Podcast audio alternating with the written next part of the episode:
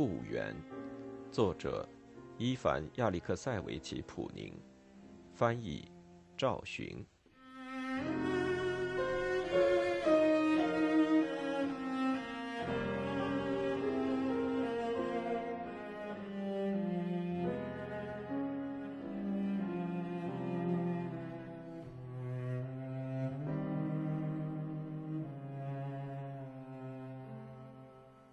九。尤石家原来是个庄户人，可是他从来就没有干过庄稼活儿，走到哪儿就在哪儿混日子，吃喝全靠到处讲故事，讲他那些游手好闲的事情，讲他如何犯了戒规等等。哥们儿，我虽然是个庄稼汉，可是聪明的像神驼马一样。他说。那我干嘛还要去干活呢？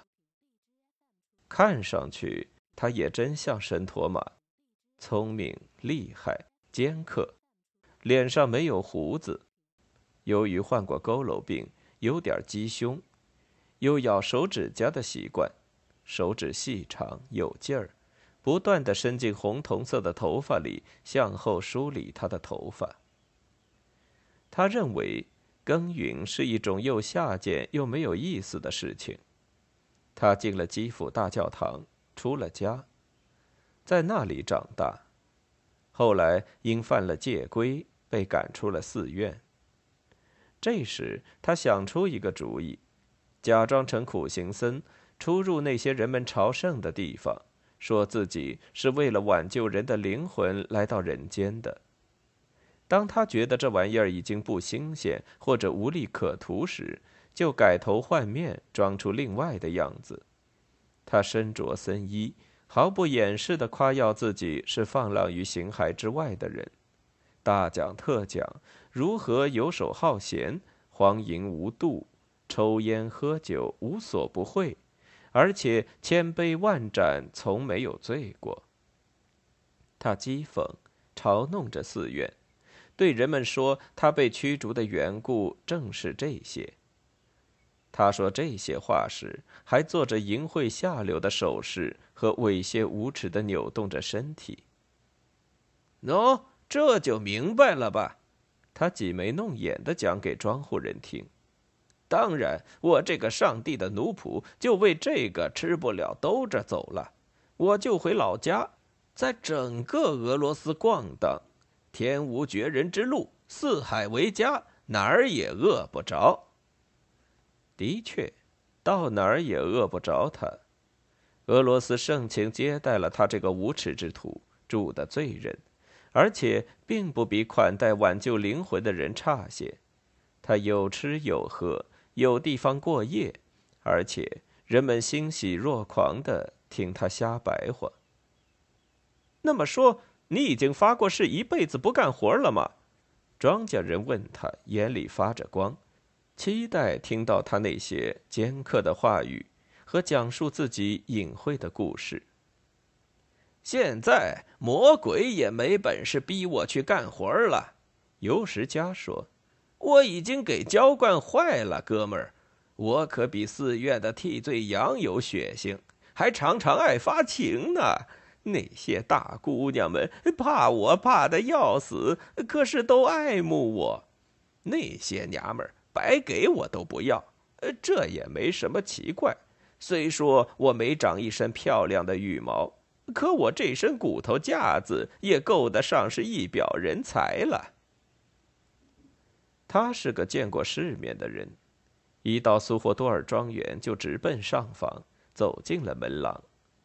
这时。娜塔莉亚正坐在过厅的长凳上，嘴里唱着歌。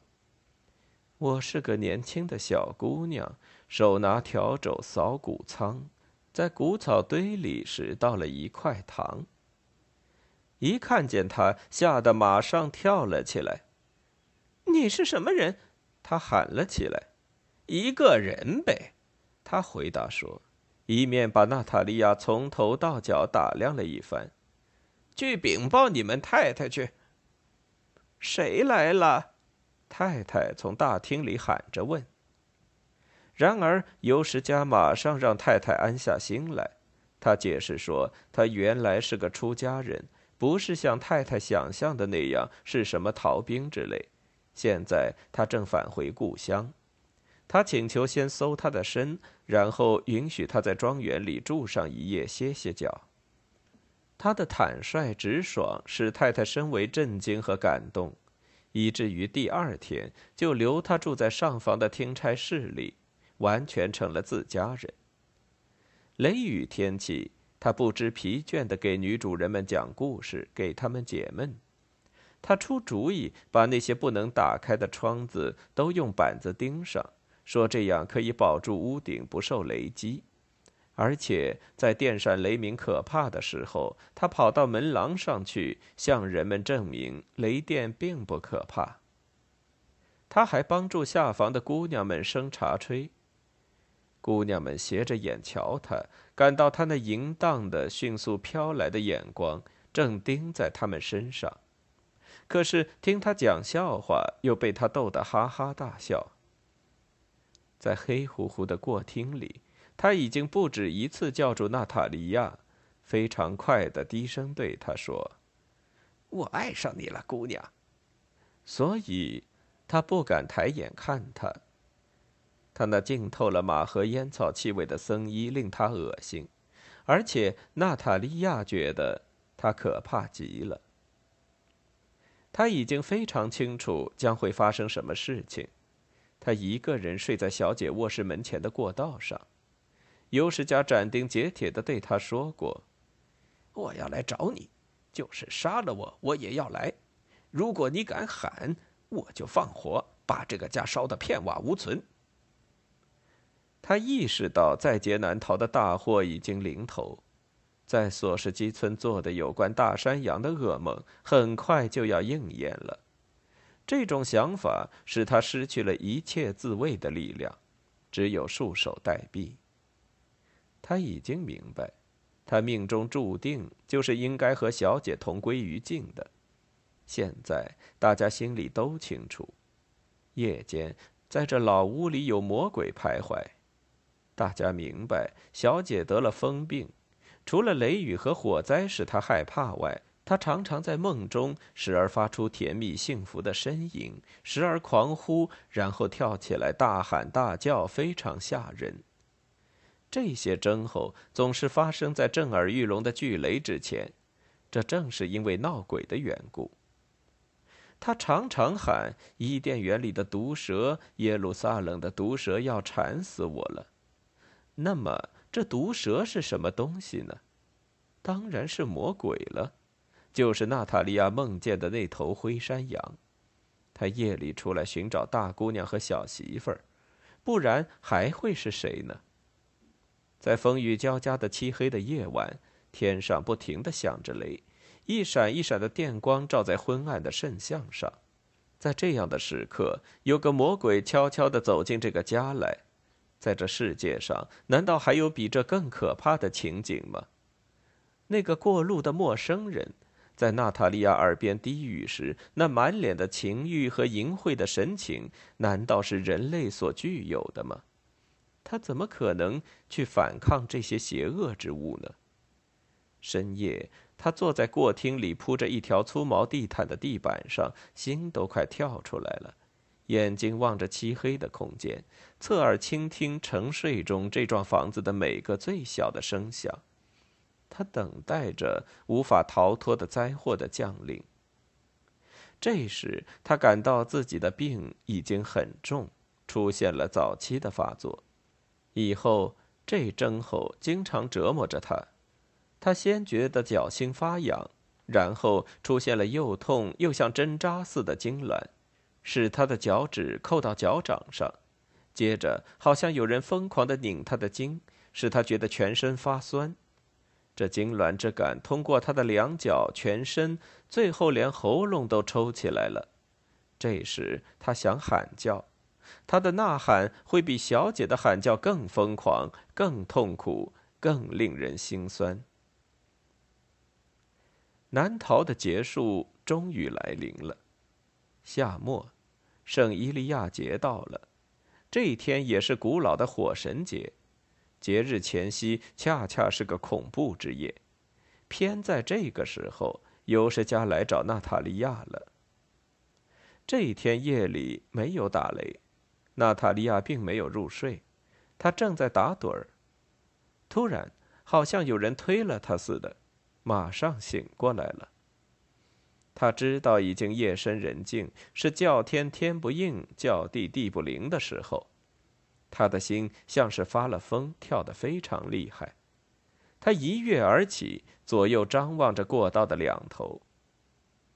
这时，天空上四面八方都时隐时现的闪着光，天边仿佛吐着火舌，条条金黄淡青的北极光般的光带在颤动。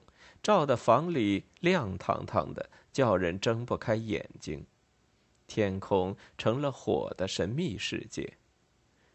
过厅里不断的闪着亮光，明如白昼。他跑了出来，突然停住不动。他看见院里窗户下面那堆榆木在天空闪电时发着白光。本来这些木材很早以前就堆在窗下了。他马上跑回大厅。大厅里有一扇没有关的窗子，花园中风吹动花草树木的均匀的刷刷声从这扇窗户传进了大厅。因为大厅里很黑，因此闪电时整排窗子射进来的光就显得更加明亮。接着，黑暗又吞掉了一切，随即那金光闪闪、一片淡紫的辽阔的天际下面。整个花园一会儿像隐约可见的幻影，一会儿形象高大雄伟壮观，一会儿又战战兢兢，仿佛在发抖。那淡绿色的白桦和白杨的顶端，像披着透明之花披肩的幽灵，挺立在五颜六色的天幕下面。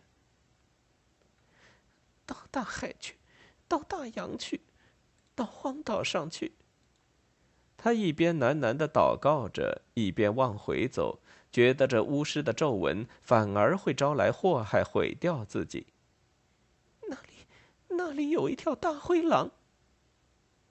这些非常原始而又令人恐怖的话语刚出口，他一转身就看见了尤什佳。他高耸着双肩，就站在眼前，离他仅有两步远，电光照着他。那脸孔是苍白的，那双眼睛又黑又圆。他向他走过来，脚下一点声音都没有。他的长长的两臂迅速地抱住了他的腰，用力一按，他就跪下了，然后又把他仰面朝天的推倒在过厅冷冰冰的地板上。第二天，尤什家又来找他。以后，他又在他这里过了几夜。恐惧和厌恶使娜塔莉亚失去了知觉，失身于他了。他连想都不敢想去反抗他，也不敢去请求主人和下方的人来保护他，就像小姐不敢反抗魔鬼，有权有势的美人祖母也不敢反抗无恶不作的坏蛋、强盗、农奴特卡契一样。特卡契这家伙终于被流放到西伯利亚去了。后来，尤什加觉得娜塔莉亚已经不新鲜了，玩够了，苏霍多尔也没有什么意思了。有一天，他突然就不见了，就像他突然出现在苏霍多尔时一样。一个月以后，娜塔莉亚感到自己要做母亲了。九月里，两位年轻的主人出征归来的第二天，苏霍多尔的上房起了火，火势很大，十分可怕，烧了很久。娜塔莉亚的第二个噩梦也应验了，房子是黄昏时分遭到雷击烧起来的，当时外面还下着倾盆大雨。据索罗什加说，他看见从祖父卧室的炉子里跳出来一团金色的火球。这火球连滚带跳，窜遍了每个房间。那一阵子，娜塔莉亚日夜都躲在老浴室里哭泣。那天，她一看到浓烟滚滚和火苗子乱飞，就从浴室里跑了出来。她以后对大家说：“他跑到花园里，突然撞见一个人。他身穿红色乌克兰式短上衣，头戴镶着金边的哥萨克式的帽子。当时他也在灌木和牛蒡花丛间撒开腿飞跑。他虽然这么说，然而是真有此事呢，亦或这不过是他的幻觉而已？娜塔莉亚也不敢完全肯定。由于发生了这样可怕的灾祸，她受了惊吓，流产了，这倒是千真万确的事实。这个秋天起，她日益憔悴。像一朵鲜花渐渐凋谢了。他的生活又进入了往常的轨道，天天有繁忙的工作产生。他一直走在这条生活之路上，直至他走到尽头。朵娘姑姑去卧龙涅石朝拜了圣徒遗体，朝圣之后，似乎魔鬼已经不敢进他的身子。他安静下来，和其他的人一样，日复一日的过日子。他的神智仍不正常，眼睛里发出疯狂的光芒，穿戴极不整洁，邋里邋遢。遇上坏天气，心情忧郁，脾气很坏，易狂怒。这就是他全部心灵活动的表现。娜塔莉亚也陪同他去朝了圣，此行也使他获得了心灵上的安宁。使他从毫无活路的各种烦恼中解脱出来。不说别的，只要他一想到要和彼得·彼得洛维奇见面了，就已经全身发抖，六神无主。不管他思想如何有所准备，他无论如何也不敢设想能够心神镇定的和他见面。再一想起尤什加，他所蒙受的耻辱。就只有死路一条了。他那绝非寻常的深重苦难、灾祸重重的厄运和可怕的火灾遇在一起，仿佛并非出乎偶然。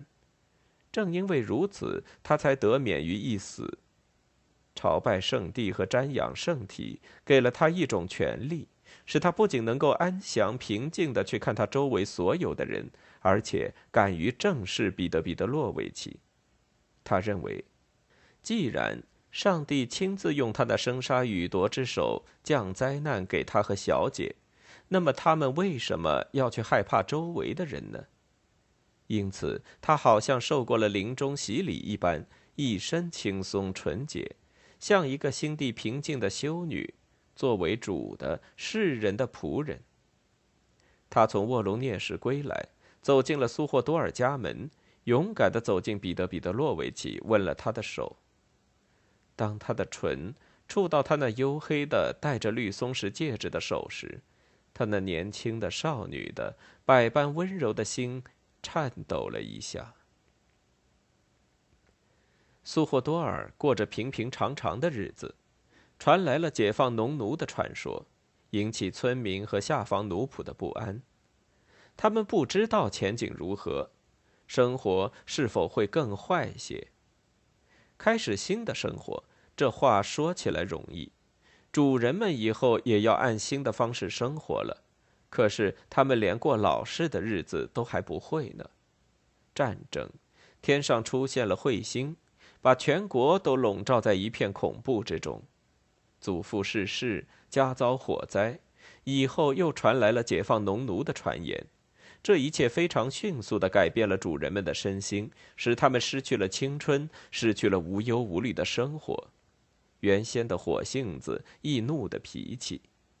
然而，在他们的性格中却出现了仇恨、凶狠、寂寞，彼此都非常挑剔，弟兄间开始不和睦了，像他们父亲说的那样，甚至到了桌前就餐时都带着鞭子的程度。